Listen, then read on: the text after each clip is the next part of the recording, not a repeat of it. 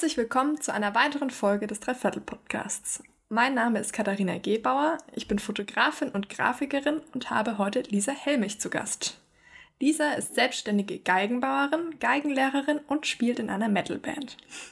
Liebe Lisa, schön, dass es heute endlich geklappt hat, dich kennenzulernen. Ähm, ich gebe dir gleich mal das Wort und bitte dich mal in eigenen Worten vorzustellen, beziehungsweise zu korrigieren, falls ich gerade schon was Falsches gesagt habe. Ja, vielen Dank für die Einladung. Ähm, genau, hast es schon ganz gut zusammengefasst, wobei mittlerweile unterrichte ich eigentlich fast gar nicht mehr. Ähm, sondern ja, auch durch Corona ist so das Hauptaugenmerk echt auf dem Geigenbau. Bin ich auch sehr glücklich drüber. Ähm, ja, ich bin 29 Jahre alt, wohne in München und bin seit zwei Jahren selbstständig. Hab noch im Wohnzimmer zu Hause meine kleine Werkstatt, hoffe, dass ich mich bald vergrößern kann Genau, und mein Herz schlägt einfach vollkommen für die Musik, egal ob es uns ums Machen, Unterrichten oder ja, Geigen bauen geht. Also das ist einfach mein Leben. Sehr gut, dann fangen wir mal gleich an. Wie, viel, wie sieht denn bei dir ein perfekter Start in den Tag aus? Hm, also ein perfekter Start ist, dass ich von alleine recht früh wach werde und einen Kaffee von meinem Freund ans Bett bekomme. Für den Fall, ähm, ja, dass er es gleich hört. normalerweise ist er vor mir wach, ja. Ähm, und dann ist es eigentlich schon so ein kleines Ritual geworden. Also genau, der Kaffee darf auf jeden Fall nicht fehlen. Und dann ist eigentlich schon der nächste Gang rüber in meine Werkstatt. Und dann, ja, fange ich an zu arbeiten. Bist du Frühaufsteherin oder äh, Nachtschwärmer? Mm, früher auf jeden Fall Langschläfer, aber mittlerweile, also mich, mich zieht's einfach aus dem Bett. Ich kann auch nicht still sitzen. Ich habe immer das Gefühl, oh, der Tag hat zu wenig Stunden und deswegen fange ich auch gern früh an. Das kann ich voll nachvollziehen, ja. Wir ja. hatten gerade eben schon bei dir im, im Bild, für, für die, die es nicht sehen können, so, einen, so einen haarigen Schwanz durch die Aufnahme laufen. Du hast Katzen. Erzähl mal, wer, wer ja. hilft dir in der Werkstatt? Ja, Niki und Benji sind so meine treuen Begleiter. Ähm, Niki ist deutlich Geigenbau begeisterter als Benji. Der sitzt dann auch öfter mal zu und schaut zu. Ja, gerade wenn ihr das sehen könntet, der sitzt auch schon wieder auf meinem Arbeitsplatz und legt ein kleines Schläfchen ein. Und es stört nicht, wenn da ein Kater auf dem äh, Arbeitsplatz mit drauf liegt? Es kommt drauf an. Also wenn ich jetzt lackiere, dann äh, sorge ich natürlich für eine katzenfreie Umgebung. Aber also ich weiß auch nicht, der hat da irgendwie echt ein gutes Gespür für, dass er weiß, dass er halt nicht auf die Arbeitsplatte dann springen sollte, wenn ich da rumwerke. Ja, das klappt gut. Ich glaube, da müssen wir unseren Kader noch ein bisschen hier trainieren, weil meiner fängt immer die Maus am, am Bildschirm, wenn ich arbeite. Oh. Ähm, wie kam es denn zu deinem, äh, wie kam es denn zum Instrument Geige bei dir? Du spielst, äh, ich hätte gesagt, du spielst auch Geige, bist jetzt Instrumentenbauerin. Wann war dein erster Kontakt und wie?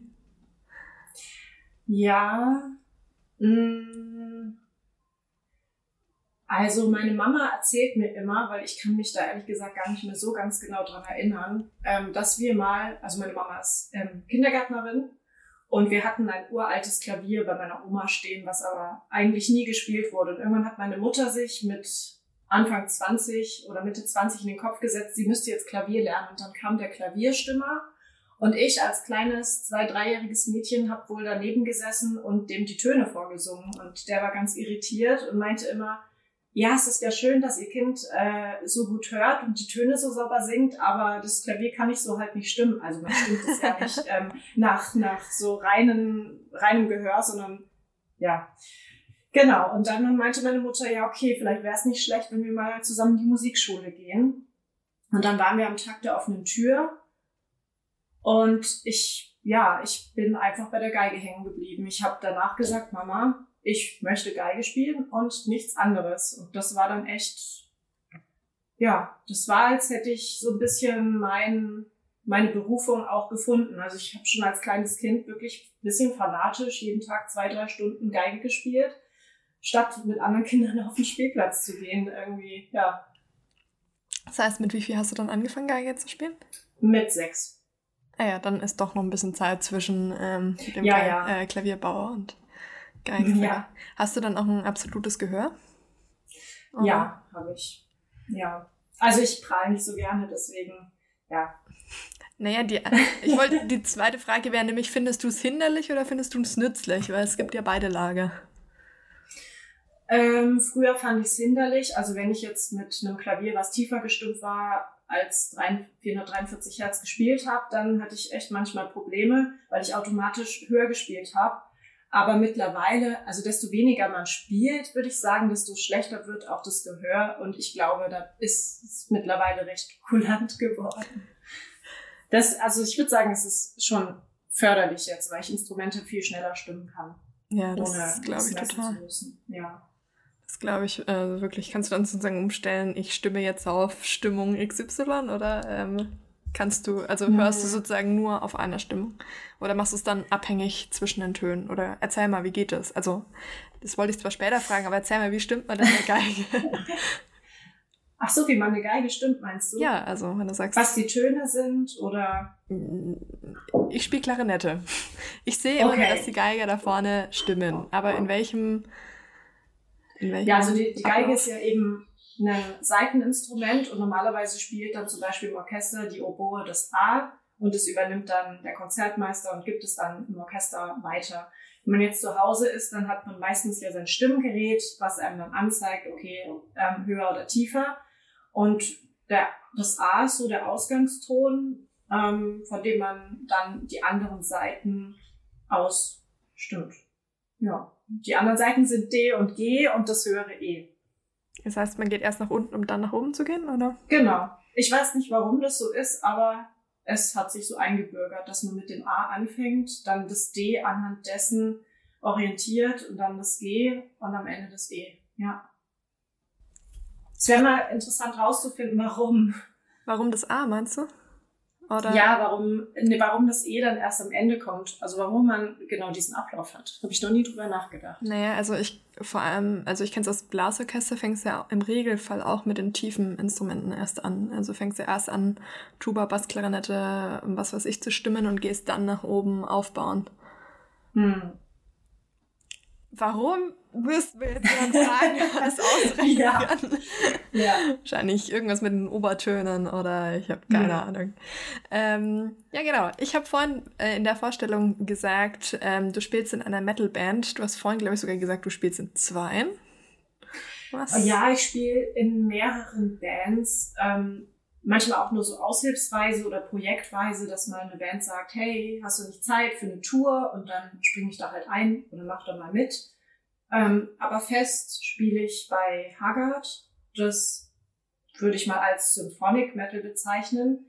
Die machen eine Mischung aus ähm, klassischer Musik, also es gibt dann auch Querflöte, Oboe, Klavier, ähm, Operngesang und eben auch diese harten Elemente mit ähm, ja, Schlagzeug, E-Gitarre und wo dann auch mal der Mann so etwas düster in sein Mikrofon brüllt oder grölt, growlt. Ja, genau. Und wie, also, wie zur Hölle kommt man als Geigerin dazu?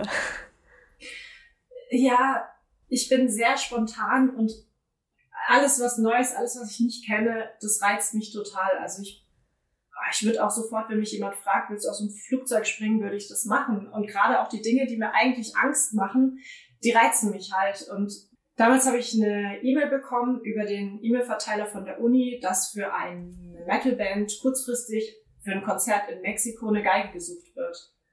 Und ich drüber nachdenken konnte, habe ich halt ja gesagt. Und war dann, ja, dann war es halt zu spät, würde ich nicht sagen, aber dann war ich da halt drin. Oh Gott, halt das ist nicht gut formuliert. Es ist wurscht, aber man, also es, ich glaube, es tut genau die Gefühlslage gerade nachzeichnen, so von wegen, klang interessant, ich, ich bin dabei. Ja, genau. Also so war es auch. Und jetzt spiele ich da schon fast zehn Jahre mit. Also aus, es ging dann, es waren so nette Leute und es war so eine tolle Zeit und einfach so aufregend und so ein komplett anderes Leben als das, was ich halt normalerweise habe. Ja, ich würde es auch nicht mehr missen wollen. Ich kann damit gar nichts anfangen. Allerdings muss ich sagen, die äh, Band, die du gerade gesagt hast, ich habe tatsächlich reingehört. Wir haben ja zum Teil zwei Millionen Aufrufe oder sowas. Das ist ja wirklich in manchen Videos extrem heftig. Es lohnt sich mal reinzuhören für die. Wir können es gerne in, äh, in den Show Notes verlinken. Ähm, ja, ähm, du hast gesagt, du kommst eben von der, von der klassischen Geige, hast, wenn ich es richtig äh, gesehen habe und das alles stimmt, bei Jugend musiziert gewonnen, neben dem Abitur auch Geige schon studiert. Und dann bist du Instrumentenbauerin geworden. Wie kam es vom aktiven äh, Spielen sozusagen? Also die logische Konsequenz wäre ja eigentlich, du studierst Geige. Wie kam es dann dazu, dass du mhm. gesagt hast, nee, ich will die jetzt bauen? Ja. Mm.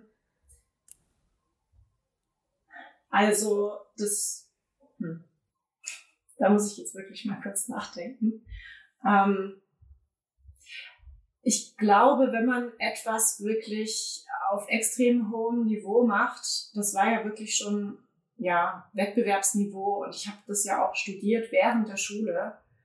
Ähm, da war dann irgendwann so eine Verbissenheit und so ein schlimmer Perfektionismus dahinter, der mich dann tatsächlich auch krank gemacht hat. Äh, ich habe wirklich schlimme Depressionen bekommen, konnte auch lange nicht wirklich sagen, woran es liegt, aber ich glaube, es war einfach zu viel Druck, den ich mir selber da auch gemacht habe und auch den die Musikerwelt teilweise auf einen ausübt. Ich war dafür einfach nicht gemacht und habe dann zu meinem Abitur beschlossen, nee, also ich möchte jetzt einfach mal gar nichts machen, weil ich habe wirklich nur Geige gespielt, auch in den Ferien, manchmal sechs bis acht Stunden. Ähm, und ich wollte einfach wissen, wer ist eigentlich Lisa? Weil außer Geige, also wenn du jemanden gefragt hättest, wer ist Lisa Helmich, hätten die halt gesagt, ja, das ist die mit der Geige. Ähm, ja, und dann habe ich halt diesen Cut gemacht und echt gesagt, so, jetzt höre ich mal auf und versuche eigentlich rauszufinden, wer bin ich eigentlich, was kann ich vielleicht noch und ähm, was macht mich vielleicht dann wirklich glücklich und kann ich diese Fähigkeiten, die ich gelernt habe in der Zeit, nicht auch für was anderes verwenden. Und dann habe ich erst ähm, europäische Kultur und Ideengeschichte studiert. Äh, es war aber eher so ein Lückenfüller, weil ich, wie gesagt, ich war, das war so eine Phase, da war ich auf der Suche einfach nach dem, wer ich bin und was ich will.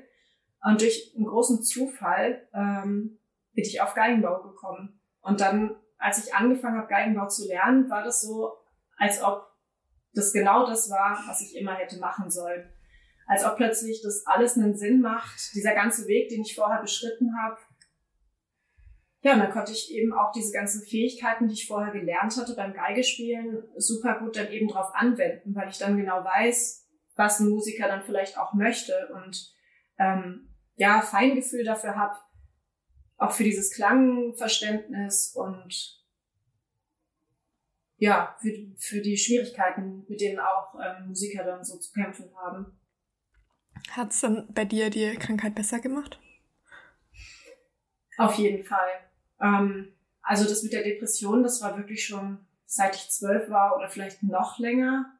Das kann ich gar nicht mehr so genau sagen. Also es war wirklich die längste Zeit meines Lebens. Und erst als ich mich dann für den Geigenbau und auch für die Selbstständigkeit so entschieden habe, ist, ist es weggegangen. Und jetzt kann ich auch vier, fünf, sechs Jahre kann ich wirklich sagen, bin ich depressionsfrei, also wirklich komplett. Wow, also das ist wirklich bewegende Geschichte schon fast. Das ist ja. Ich weiß nicht, was ich darauf antworten soll, weil es irgendwie so, man, man merkt dir gerade sowieso schon, wenn du redest, so von wegen, immer wenn, wenn Geigenbau aufkommt, dann, dann strahlen die Augen. Und dann kommt noch die Geschichte ja. dazu. Das ist irgendwie ähm, sehr, sehr äh, berührend, muss man schon sagen. Ja, ich habe die Geschichte, glaube ich, so auch noch nicht so wirklich erzählt, aber ja. Sie nimmt auf jeden Fall mit. Ich habe gerade Tränen in den Augen. Oh. machen, wir mal, machen wir weiter. Du hast gesagt, ein sehr großer Zufall ähm, hat dich ja auf den Geigenbau gestoßen. Magst du erzählen, was das war oder wie es dazu kam? Ja, äh, ich habe durch Zufall einen Klassenkameraden in, im Schlossgarten gefunden, äh, gefunden, getroffen in Karlsruhe. Der lag da unterm Stein. Nein, nein, nein. Wir sind uns äh, über den Weg gelaufen und er hat mir dann erzählt, dass er ein Praktikum beim Gitarrenbauer macht und ich glaube, dann fing es bei mir eben an, so zu rattern, weil klar war ich mit meiner Geige oft äh, beim Geigenbauer oder bei der Geigenbauerin, aber dass ich das machen könnte, war halt nie, das stand einfach nie zur Frage. Erst als er dann meinte, ja, er macht das, weil es ist ja auch die, die Sache, wenn man Abitur macht, dann geht man ja normalerweise normal, äh, immer davon aus, ja, okay, du musst jetzt studieren. Was studierst du dann? Weil Musik war meine Familie sowieso schon so ein bisschen, dadurch, dass sie so, naja, nicht unmusikalisch, aber dass sie halt aus einer ganz anderen Welt kommen, konnten sie das halt nicht nachvollziehen, dass man damit Geld verdienen kann. Und dann zu sagen, okay, ich habe jetzt Abitur gemacht und mache jetzt eine Ausbildung, ähm, das war dann halt auch für mich gefühlt wie so ein Rückschritt oder auch so ein bisschen mit Scham behaftet, wenn ich ehrlich bin. Und das dann wirklich zu sagen, hey, ich mache das trotzdem, ich mache das für mich, ja, das hat halt einfach ein bisschen gedauert. Wow, wie lange hat es dann gedauert zwischen dieser äh, Begegnung und dass du dich wirklich dort angemeldet hast? Hm, es ging erstaunlich schnell. Ich habe gegoogelt, habe die Schule gefunden und habe mich eigentlich wie bei der Entscheidung in der Metalband zu spielen direkt beworben. Und dann hatte ich ja noch ein Dreivierteljahr Zeit, mir überhaupt Gedanken zu machen, okay, was hast du da jetzt wieder, was hast du da jetzt wieder für eine Entscheidung getroffen und was kommt da jetzt eigentlich wieder auf dich zu? Ähm, ja, und in der Zeit habe ich mich dann sehr intensiv damit auseinandergesetzt und festgestellt, oh ja, dieser Zufall, der war genau richtig. Wo, ähm, also ich weiß ja, wo, auf, wo du auf der Schule warst, aber magst du mir erzählen, wo du auf der Schule warst und vor allem welche Aufnahmebedingungen es da zum Beispiel gibt? Ja, ich habe in Mittenwald Geigenbau gelernt. Dort gibt es eine Musikinstrumentenbauschule. Ähm, ich würde sagen, die beste Schule in Deutschland. Ähm, auch international wirklich sehr angesehen. Also da kommen auch Schüler aus Korea, Japan, Frankreich, Amerika, also wirklich international. Ähm, die haben dort eine Aufnahmeprüfung. Also erstmal muss man ein Bewerbungsschreiben hinschicken, wo man schon eine Zeichnung mit anfertigt und eben das typische Bewerbungsschreiben schickt. Und unter diesen Bewerbern wählen sie dann, ja, ich weiß nicht, wie viel es aktuell ist, aber ich glaube, bei mir hatten sie 50 eingeladen.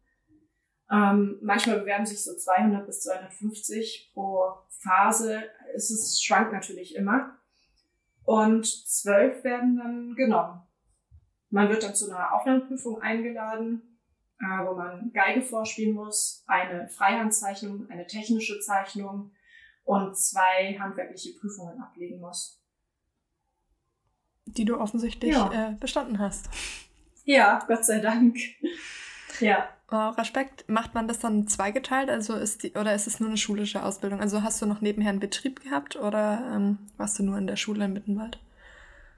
Ich war nur in der Schule in Mittenwald. Die bieten nämlich beides an. Also man hat, ähm, das System hat sich ein bisschen geändert. Ich glaube, mittlerweile ist es ein kombinierter Unterricht aus Theorie und Praxis. Also man lernt immer zu dem jeweiligen Arbeitsschritt, den man gerade hat, die Praxis dazu. Zum Beispiel, ähm, wenn du jetzt einen Riss in der Geige hast, dann lernst du halt, welche Techniken es gibt, diesen Riss zu leimen und machst es dann auch gleichzeitig noch am Instrument. Ja, klingt ja auch äh, wirklich sinnvoll. Ja. So, machen wir mal ein paar, äh, in Anführungsstrichen, Spaßfragen. Was war die teuerste hm. Geige, die du je in der Hand gehalten hast? Wie teuer, wie teuer war, war sie? äh, da müsste ich ehrlich gesagt googeln. Aber ich hatte den coolsten Nebenjob in Mittenwald. Und zwar habe ich ähm, Noten geblättert in Elmau. Dort, wo auch der, der G7-Gipfel war. Ähm, mit den ganzen Politikern. Das ist ja so ein super nobles Hotel, wo immer alle möglichen Musiker ein- und ausgehen. Und dort war ich ein bis zweimal im Monat äh, zu den Konzerten und habe dort den Pianisten die Noten geblättert, habe dann die Musiker vom Zimmer abgeholt, mit denen hinter der Bühne gewartet. Und da war schon mal die ein oder andere Stradivari dabei. Das waren dann schon ein paar Millionen Euro, die ich da in der Hand halten musste. Respekt. Ja. Ähm, das ist wie fühlt sich das an, so paar Millionen Euro in der Hand zu halten? Am Anfang hat man schon großen Respekt davor, aber desto länger man arbeitet, desto, ja, also für mich, ich behandle einfach auch alle Instrumente gleich vorsichtig, egal ob das jetzt eine 1000 Euro Schülergeige oder so eine teure Stradivari ist. Also ich versuche die auch mit gleicher Sorgfalt einfach dann zu pflegen.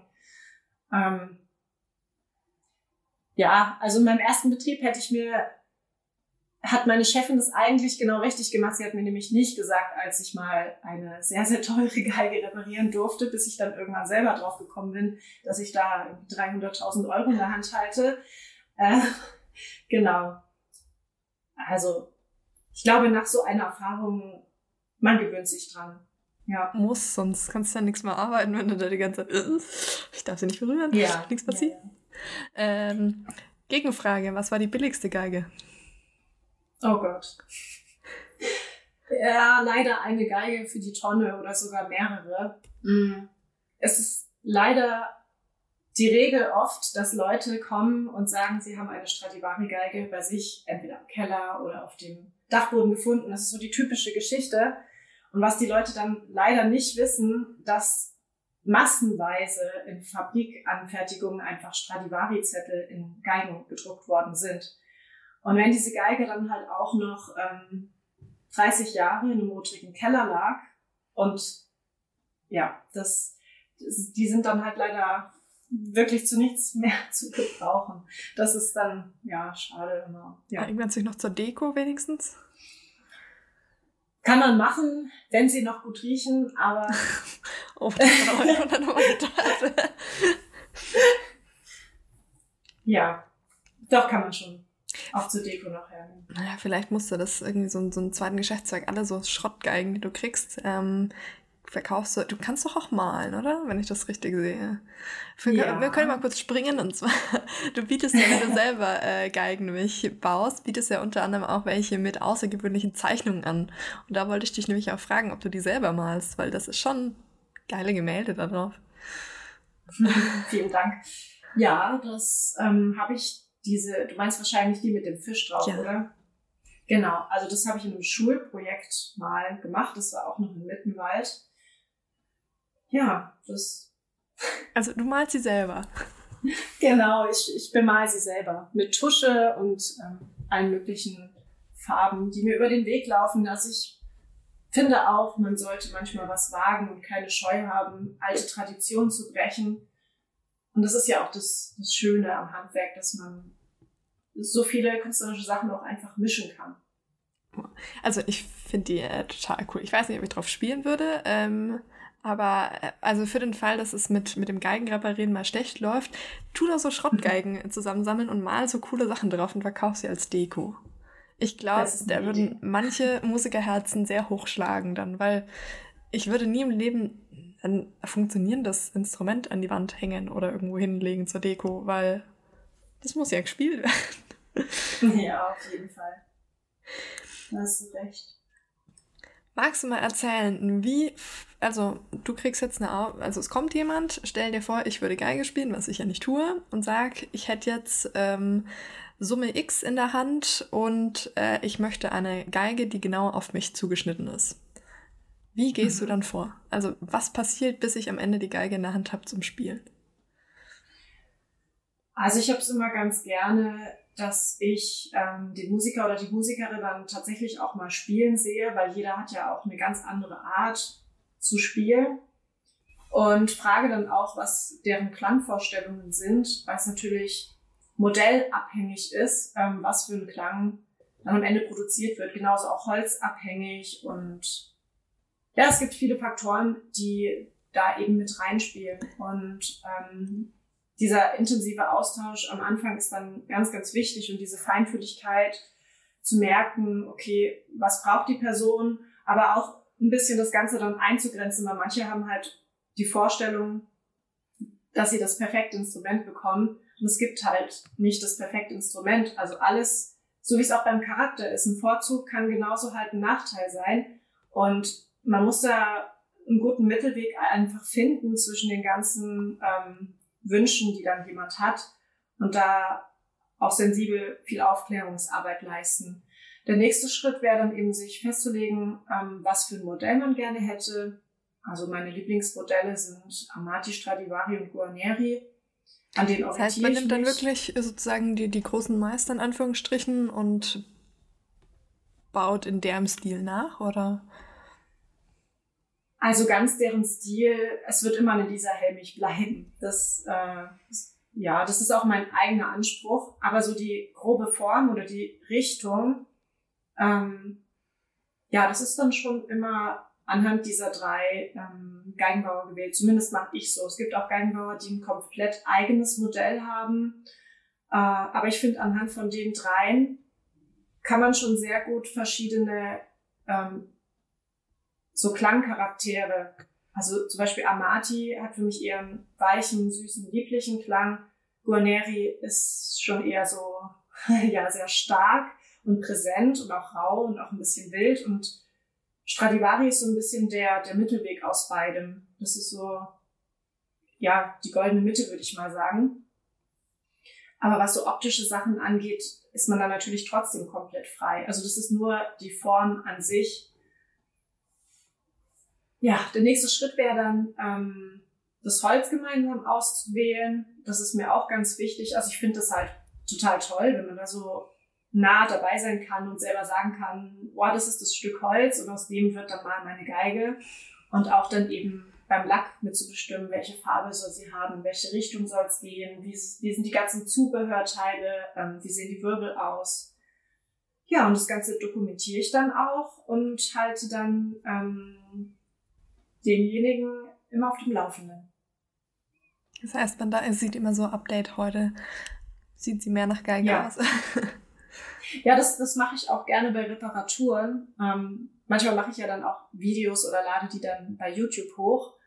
Oder schick die dann mal den Kunden, mach so ein Zeitraffer-Video, weil es mir einfach Spaß macht zu zeigen, welche Arbeit dann auch dahinter steckt was ich, was ich da wirklich mache. Das ist mega die geile Idee. Also eigentlich, ähm, weil ja oft die Kunden ja kommen und sagen, warum ist es so teuer? Also warum kostet jetzt ja. bei dir eine Geige 9.000, 10.000 Euro?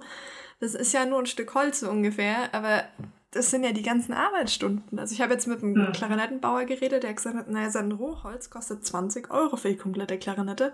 Verkauft wird es für 4000 Euro. Warum? Weil halt super viel Arbeitszeit drin steckt. Das ist mega ja. eine gute Idee, das dann auch wirklich in Videos mal zu zeigen. Das ist die Arbeitszeit, die ich für dein Instrument reingebuttert habe. Hm. Finde ich ja, cool. Das ist mir auch sehr wichtig, da auch auf Social Media ein bisschen Aufklärarbeit zu leisten. Äh, weil dann wirklich kommt, hey, ich brauche einen neuen Steg. Warum kostet der jetzt 110 Euro oder 100 Euro? Ähm, ja, weil da so ein bisschen das Gefühl für fehlt, dass man den ja komplett schnitzen muss und auf das Instrument anpassen muss und der nicht einfach nur da draufgestellt wird und fertig ist. Mhm. Ja, ich, ich hatte meine Anfrage von wegen, ob ich Plakate gestalten kann, habe ich gesagt, ja, ja, das kannst du mir dann in einer halben Stunde schicken, oder? Ich so, wieso? Ja, ihr Designer müsst doch nur in der Webseite, äh, bei so einer Webseite einfach die Vorlage, Vorlage runterladen. Oh ja. Mhm. Ähm, ich glaube, das kennt dann irgendwie jeder, dass da die Arbeitszeit mit reingeht. Und wie lange dauert, also wie, wie viel sitzt du denn dann Stunden ungefähr tatsächlich dann dran an so einem Instrument? Also an einer Geige würde ich 200 bis 250 Stunden sitzen. Ich bin schon eher jemand, der langsamer arbeitet und sich da auch Zeit lässt. Also stressen ist so gar nicht mein. Es gibt bestimmt Leute, die das schneller können und schneller machen. Aber ich ich nehme dann auch wirklich die Zeit. Also es sind so 200 bis 250 Stunden. Wow, und Cello machst du ja auch? Nee, Cello reparierst ja, du? Ja, ich habe eins, also reparieren, ja, gebaut. Ähm, mein erstes steht noch so halb angefangen hier. Ich hoffe, das ist auch so mein nächstes großes Projekt. Ich hoffe, dass ich das einfach wirklich schaffe, das bald mal weiterzubauen. Ist es dann mehr oder weniger Zeit? Weil es klar, es wird ja irgendwie. Deutlich mehr, deutlich Echt? mehr deswegen auch deutlich teurer. Also man kann ungefähr doppelt so viel rechnen. Oh, ich hätte gesagt, okay, ja. vielleicht wird es sogar billiger, weil es einfach nur größer ist, aber die Geige viel mehr kleinfieselig ist oder sowas. Nee, tatsächlich, ähm, es ist ja, es wird ja fast alles per Hand gehobelt oder geschnitzt. Und wenn man einen deutlich größeren Korpus hat, muss man natürlich deutlich mehr hobeln und schnitzen. Ja das stimmt. Und warum ähm, hast du oder kümmerst du dich nicht um Kontrabässe, wenn ich das richtig gelesen habe? Also ich sage jetzt mal kümmern, also. Ähm, Bogenbehaarungen oder mal kleine Reparaturen mache ich schon. Aber ähm, da würde ich, glaube ich, Ärger mit meinem Freund bekommen, wenn ich in unser Wohnzimmer einen Kontrabass noch einziehen lasse. Ich bin ja gerade echt noch ähm, hier in unserem Wohnzimmer ja, stationiert, würde ich sagen. Es wäre jetzt auch der nächste Schritt, sich zu vergrößern und dann könnte ich mir tatsächlich vorstellen, auch Kontrabässe zu reparieren. Aber bauen, nee, weil da bräuchte man dann nochmal ganz andere und deutlich mehr Maschinen. Ah, das ist fast nochmal eine extra Spezialisierung. Mhm. Das heißt, ja. aktuell ist es einfach nur ein Platzproblem. Ja, es ist echt ein Platzproblem. Ich finde es sowieso faszinierend, dass du da im, im, Wohnzimmer bist mit deinem Ganzen. Also ich stelle mir jetzt irgendwie so Instrumentenbauwerkstatt, ich war jetzt die Tage erst beim Klarinettenbauer eben, da stehen überall Maschinen und total viele Arbeitsplätze und überall wird gewerkelt und wahnsinnig viel Zeug, was gelagert werden muss. Wie machst du das? Naja, bei mir ist ja alles noch recht überschaubar, würde ich sagen. Ich habe nur eine Maschine und das ist meine Schleifmaschine. Und da bin ich auch ein bisschen stolz drauf, dass ich den Rest alles per Hand mache. Also ich säge das auch alles per Hand aus. Ja, aber das äh, mit der Werkstatt im Wohnzimmer ist wirklich nur eine Übergangslösung. Ich habe mich ja genau selbstständig gemacht und dann kam Corona. Und dann wusste ich halt überhaupt nicht, ähm, ja, also soll ich eine Werkstatt mieten oder das hätte einfach überhaupt keinen Sinn gemacht. Und deswegen ist es jetzt auch so lange hier. Aber ich bin aktiv auf der Suche ähm, nach einer Werkstatt oder wir sind auf der Suche nach einer großen Wohnung. Also falls jemand in München ja, sag. das hätte. genau. Ähm, ich würde mich riesig freuen. Eine Vierzimmerwohnung muss es schon mindestens sein, aber ich, ich liebe die Arbeit so sehr, ich möchte es eigentlich auch gerne weiter zu Hause haben, aber in einem extra oder in mehreren Extrazimmern. Ja, ich stelle mir allein schon vor, dass du die ganze Zeit ja irgendwie, ähm, dass der Staub ja irgendwie auf dem Sofa dann rumliegt und. Mm, es sind fast eher, wenn dann größere Späne, die mache ich dann weg. Und aber auch viel Arbeit, bei der gar kein, gar kein Dreck entsteht, also so Lackierarbeiten oder Okay, nur Lackierarbeit. Ich gebe es zu. ja, man muss schon viel sauber machen, ja. Ja, das glaube ich sofort. Du sagst ja, oder dein, dein Trio sozusagen, mit dem du dich selber bewirbst, ist ja jung, innovativ und nachhaltig. Fangen wir mal mit mhm. äh, nachhaltig an. Warum bezeichnest du deine Geigen als nachhaltig? Ähm, ich würde gar nicht mal so sehr meine Geigen als nachhaltig bezeichnen, sondern eher die Art und Weise, wie ich mein Leben und auch meine Selbstständigkeit führe. Das fängt dann von der Wahl der Lieferanten an, ähm, bei denen ich meine Mietinstrumente zum Beispiel kaufe. Mir ist es wichtig, dass die Instrumente dann nicht aus China sind und einen ewig weiten Transportweg hinter sich haben und mit irgendwelchen Chemikalien behandelt wurden, sondern dass ich wirklich weiß, woher die Geigen kommen. Und dann gebe ich auch gern dafür mal mehr Geld aus und ähm, kenne zum Beispiel auch den Lieferanten aus Rumänien dann persönlich ähm, ja, das ist mir sehr, sehr wichtig. Und du hast ja, ja gesagt, du hast keine Maschinen in der Werkstatt. Genau.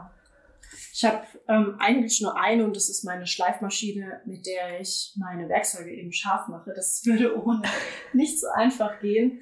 Ähm, und da bin ich auch ein bisschen stolz drauf, dass ich alles per Hand zum Beispiel dann aussäge und bearbeite. Es ist ja schon ein Prädikat auch, wenn man sagen kann, hey, das ist wirklich, also Hand, Hand gemacht, da ist nix. Genau.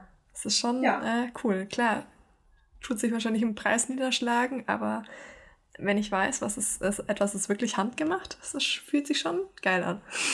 Ja. Kann man schon sagen.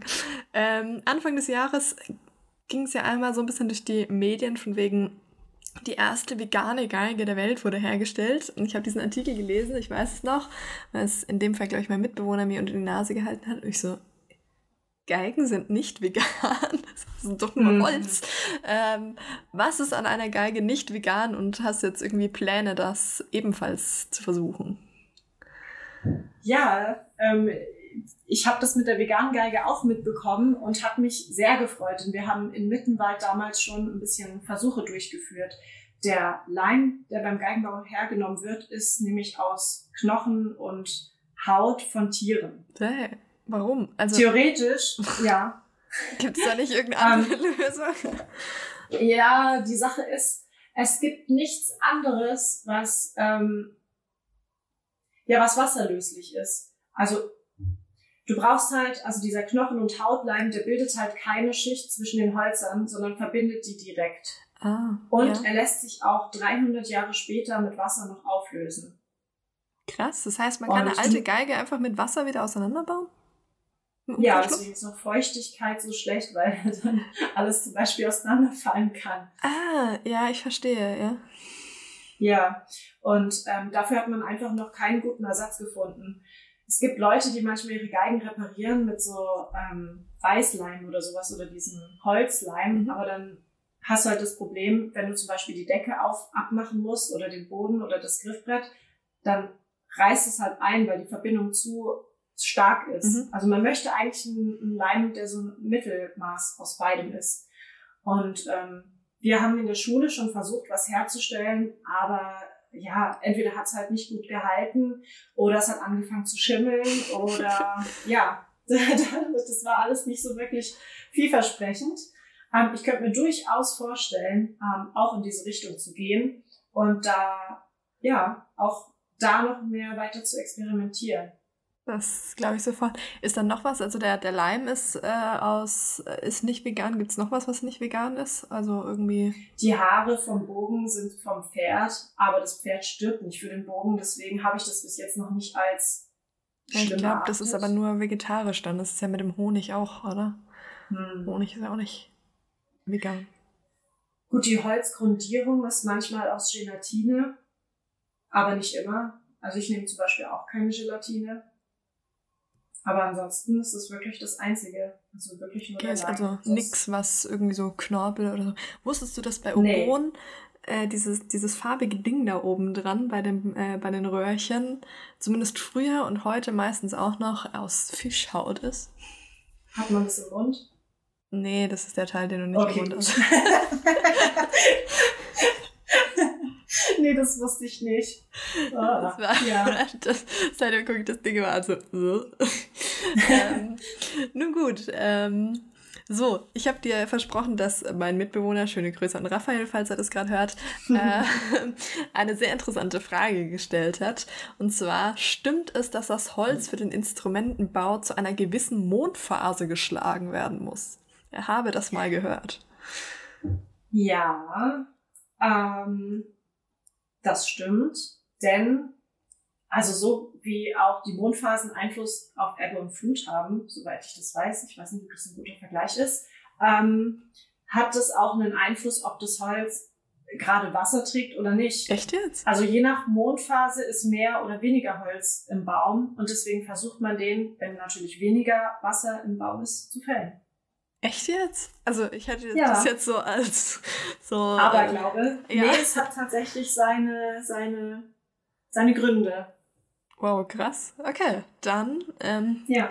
gut zu wissen. Ah ja, der hat übrigens noch eine andere Frage gestellt. Und zwar, ähm, was ist dein Lieblingswerkzeug? Oh, ich habe so viele.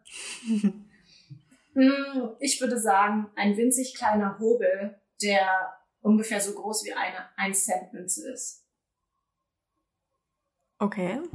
Ich stelle mir gerade so eine 1 Cent Münze vor. Aber die hat dann Also schon dir, einen Griff, dir oder? könnte ich. Nee, soll ich dir. Also das. Soll ich. Soll ich dir den mal zeigen? Mach das am Ende der Podcast-Aufnahme. Man okay, kann es okay. leider ja nicht zeigen. Also ich habe einen winzig kleinen Hobel, der auf einen, einen Fingernagel ungefähr drauf passt. Genau. Und der ist so süß, mit dem, also mit dem beeindrucke ich mal gerne die Leute. Und was macht man Weil damit? keiner glaubt, dass der so, dass man den benutzt. Ähm, zum Beispiel, wenn ich die Wölbung hoble von der Geige, Mhm. also die ist ja, die ist ja gewölbt oben und unten, ähm, dann komme ich mit dem großen Hobel gar nicht in die kleinen, in die kleine Rundung rein. Und dafür nehme ich dann den kleinen Hobel her. Ja. Ich bin gleich gespannt. Wir werden wahrscheinlich das Bild einfach in die Insta-Story dann mit reinpacken, wenn der Podcast beworben wird. Dann haben wir das nämlich, Können wir äh, können wir da das Bild dazufügen. Ähm, ich Ja. weiß gar nicht mehr, ich habe noch tausend Fragen mal wieder, wie immer. ähm, und gar nicht mehr so viel Zeit. Ähm, wo, wo fangen wir denn, machen wir denn weiter? Ähm, mal ein Thema, das, das so eine Mischung aus äh, meinem Beruf und deinem Beruf ist. Und zwar, du hast äh, Bilder von einer Fotografin machen lassen für deinen Auftritt. Mhm. Ähm, und ich wollte mal von dir wissen, warum hast du dich dazu entschieden, professionelle Bilder machen zu lassen und nicht einfach selber mit der Handykamera rumzuknipsen? Ich knips auch viel mit der Handykamera, aber diese Fotografin hat sowas von ein wahnsinniges Feingefühl für Ästhetik und auch so einen romantischen Touch. Und das hat mich extrem angesprochen, weil ich auch selber, ich würde sagen, ein romantischer, verspielter Mensch bin. Und ich, ich finde es auch wichtig, dafür mal Geld auszugeben und gerade für die Website einfach wirklich jemand professionellem das dann auch abzugeben. Wenn man was selber, auch wenn man es gut kann, ich glaube, jemand, der das beruflich macht oder Teilzeitberuflich, der kann das einfach immer noch besser. Kann ich nur so unterschreiben, aber du darfst gerne den Namen ja. der Fotografin sagen, weil ich liebe die Bilder tatsächlich auch sehr. Ja, das ist die Larissa Gansea, falls ich es richtig ausgesprochen habe. Also ich kann es dir gerne auch nachher nochmal schicken. Sehr gerne. Wenn du magst. Also, weil ich hatte das, nämlich das Gefühl, als ich deinen Account angeguckt habe, ähm, als ich das erstmal drauf gestoßen bin, ich glaube, es war genauso in der Schwelle, wo du dann die Bilder bekommen hast, die ersten. Mhm. Und da müsste auch, wenn ich es richtig gesehen habe, der Punkt gewesen sein, wo plötzlich deine Abonnentenzahl auch äh, rasant ja. aufgenommen hat. Wir haben nämlich von, ich habe es extra nochmal nachgeguckt, ähm, du feierst heute 5000 Abonnenten auf Instagram und vor einem Jahr waren es noch 500, oder? Ja kann man so ungefähr sagen. Ja, also ich, diese Bilder sind einfach wahnsinnig schön und ich würde es auch immer wieder mit ihr nochmal machen und ich würde sie auch fragen, ob sie nochmal Bilder macht, aber ich glaube, sie ist hauptsächlich in, Hochzeits-, in Hochzeitsfotografie zu Hause. Ja ja, nochmal fragen. Manchmal macht man ja immer noch so ja. Herzensprojekte, wenn man merkt. Also, aber genau, ich wollte dich eigentlich fragen, ähm, jetzt hast du so viele Abonnenten im letzten Jahr dazu bekommen, bist erst seit zwei Jahren eben selbstständig. Ähm, hast du irgendeine Strategie verfolgt, wenn du auf Instagram oder du bist ja auch auf YouTube unterwegs oder hast du einfach gesagt, ich mache auf was ich Lust habe und ähm, was mir gerade so Spaß macht?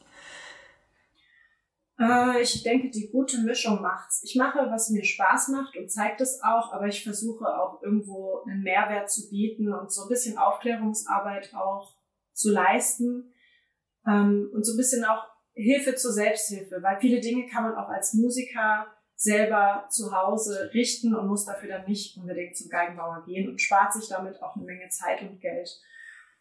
Ja, und ich glaube, diese bunte Mischung kommt ganz gut an, soweit ich das jetzt sehe. Aber ja. nimmst du dir dann nicht selber Aufträge weg, wenn du sagst, okay, ich tue jetzt den Leuten helfen, wie sie ohne mich klarkommen? Nee, weil das sind, ja, was heißt Aufträge wegnehmen? Hm.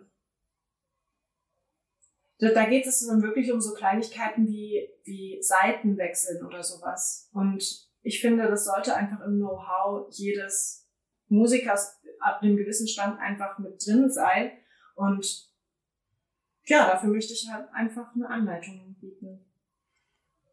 Am Ende bist du ja eigentlich froh drum, wenn die Leute ihre Instrumente nicht noch mehr zerstören. ja. Äh, so, so.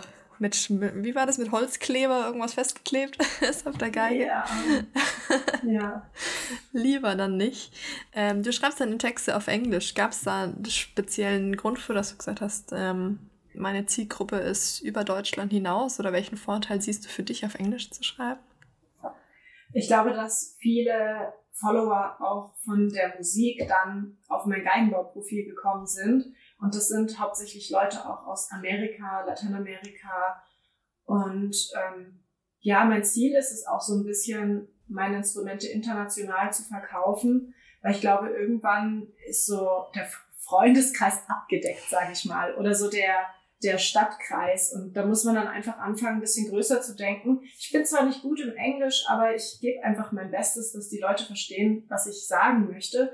Und ja, gerade auf so einer, einer Plattform wie Instagram ist das, ist Englisch, denke ich, die, die Hauptsprache, um wirklich viele Leute zu erreichen also ich kann es absolut nachvollziehen. Ich bin nur immer so, ich hasse Englisch überfliegen und denke, ah, aber meistens lese ich es ja dann doch bei dir. Also insofern ist es offensichtlich wirklich spannend, so dass ich sie jedes Mal lesen muss. Also es, es ist, sagen wir, es ist Englisch, dadurch fällt es dir vielleicht ein bisschen schwer. Also mir ist es noch nicht aufgefallen, dass das äh, zu schlecht sei, dieses Englisch. Ähm, Genau. Frage dazu. Findest du, dass Instrumentenbauer bzw. oder ähm, MusikerInnen mehr auf Social Media vertreten sein sollten? Auf jeden Fall. Ich sehe das ja jetzt auch bei meinen Kollegen, so langsam kommt's, dass die auch sich ein Profil aufbauen.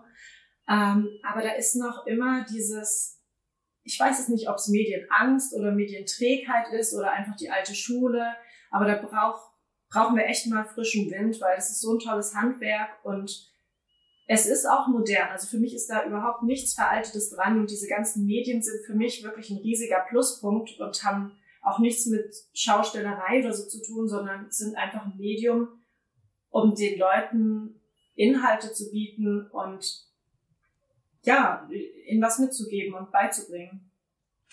Also das Hauptargument ist ja meistens, und wer kümmert sich drum und was sollen wir da posten? Ähm, du hast ja schon ein paar Beispiele gebracht. Was kann man als Instrumentenbauer in posten?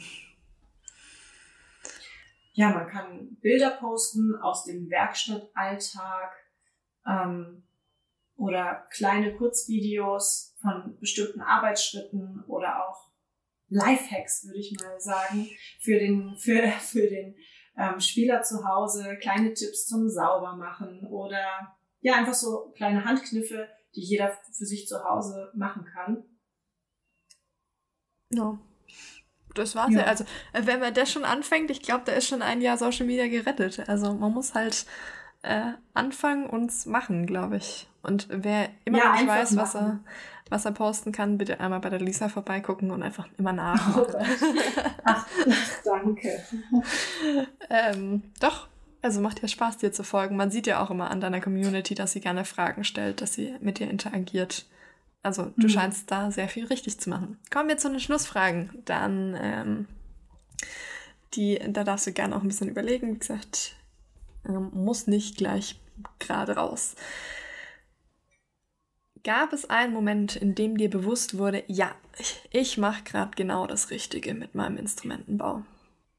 Hm. Es gab mehrere Momente, in denen ich das gemerkt habe.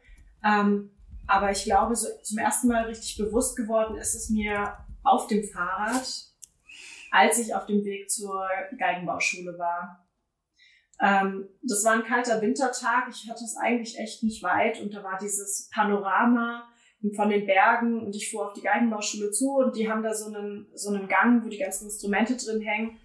Und ich glaube, ich hätte das Grinsen gar nicht mehr aus dem Gesicht bekommen. Ich dachte mir einfach nur, wow, Lisa, genau hier wolltest du, also genau das ist deins. Also bleib dabei. Also das war, glaube ich, mit einer der einprägsamsten Momente. Ja. Wow, vor allem wenn du es so wirklich bildlich noch vor Augen hast, dann ist es ja wirklich nachhaltig geblieben. Eine zweite. Frage. Ähm, was begeistert dich am meisten an deiner Arbeit? Mich begeistert am meisten sowohl die Arbeit an sich, aber auch die Interaktion mit den Menschen und die ganze Vielfalt. Also ich mache ja alles von Buchhaltung über Kundenkontakt, Vermietung, Neubau, das ganze Handwerkliche ich glaube, die Mischung macht's. Weil, also ich möchte auf keinen Teil eigentlich verzichten. Und es ergänzt sich alles sehr gut. Nicht mal auf die Buchhaltung. Ach du, wenn man mal eine Blase am Finger hat oder so, dann setzt man sich gern mal vor den Computer. Nee, ich mag das echt dann zu sehen, was habe ich, was habe ich gearbeitet und wenn dann, wenn man dann das Geld bekommt. Also das ist so ein schöner Moment. Ja, ich kann, also den Teil kann ich wirklich nachvollziehen. also wirklich zu sehen, ja. was man gearbeitet hat. Ja. Super. Und die letzte Frage. Welchen Wunsch hast du für den Geigenbau für die nächsten Jahre? Ob es jetzt deiner ist oder allgemein? Also für mich habe ich konkrete Wünsche für allgemein. Für mich habe ich konkret den Wunsch, dass ich wirklich im nächsten Jahr meine eigene Werkstatt richtig aufmachen kann. Ähm, also eine richtige Werkstatt-Werkstatt, nicht nur eine Wohnzimmerwerkstatt. Und auch meine Website nochmal professionell überarbeiten zu lassen. Und für den Geigenbau allgemein, dass vielleicht andere Geigenbauer auch ein bisschen mehr mit der Zeit gehen und sich da auch öffnen und vielleicht auch nicht mehr so viel Geheimnis um ihre Arbeit machen, will, sondern ja, das Wissen miteinander teilen. Also das würde ich mir wünschen für die Geigenbauer Gemeinschaft allgemein. Das war ein, ein sehr schöner Schluss und ich habe gleich sozusagen einen Teaser, mit dem ich den Podcast bewerben kann. ähm, vielen lieben Dank, Lisa, dass du dir die Zeit genommen hast zwischen, ähm, wir jetzt hier mal aus dem Nähkästchen plaudern, zwischen zwei Terminen reingestopft. Aber ähm, es hat mir sehr viel Spaß gemacht, ähm, mich mit dir zu unterhalten. Und hoffe, wir bleiben in Kontakt. Und ich hoffe, ich sehe noch ganz viel mehr von deinen Katzen, Geigenbau und von dir. Ja, auf jeden Fall. Vielen Dank für die Einladung. Und ja, ich hoffe, wir bleiben weiter in Kontakt. Und alle wichtigen Infos packen wir, wie gesagt, in die, wie heißt es, Show Notes, in die Infobox oder sowas. Also alles, was relevant genau. ist, äh, findet man dort. Also mach's gut, ja. Lisa. Tschüss.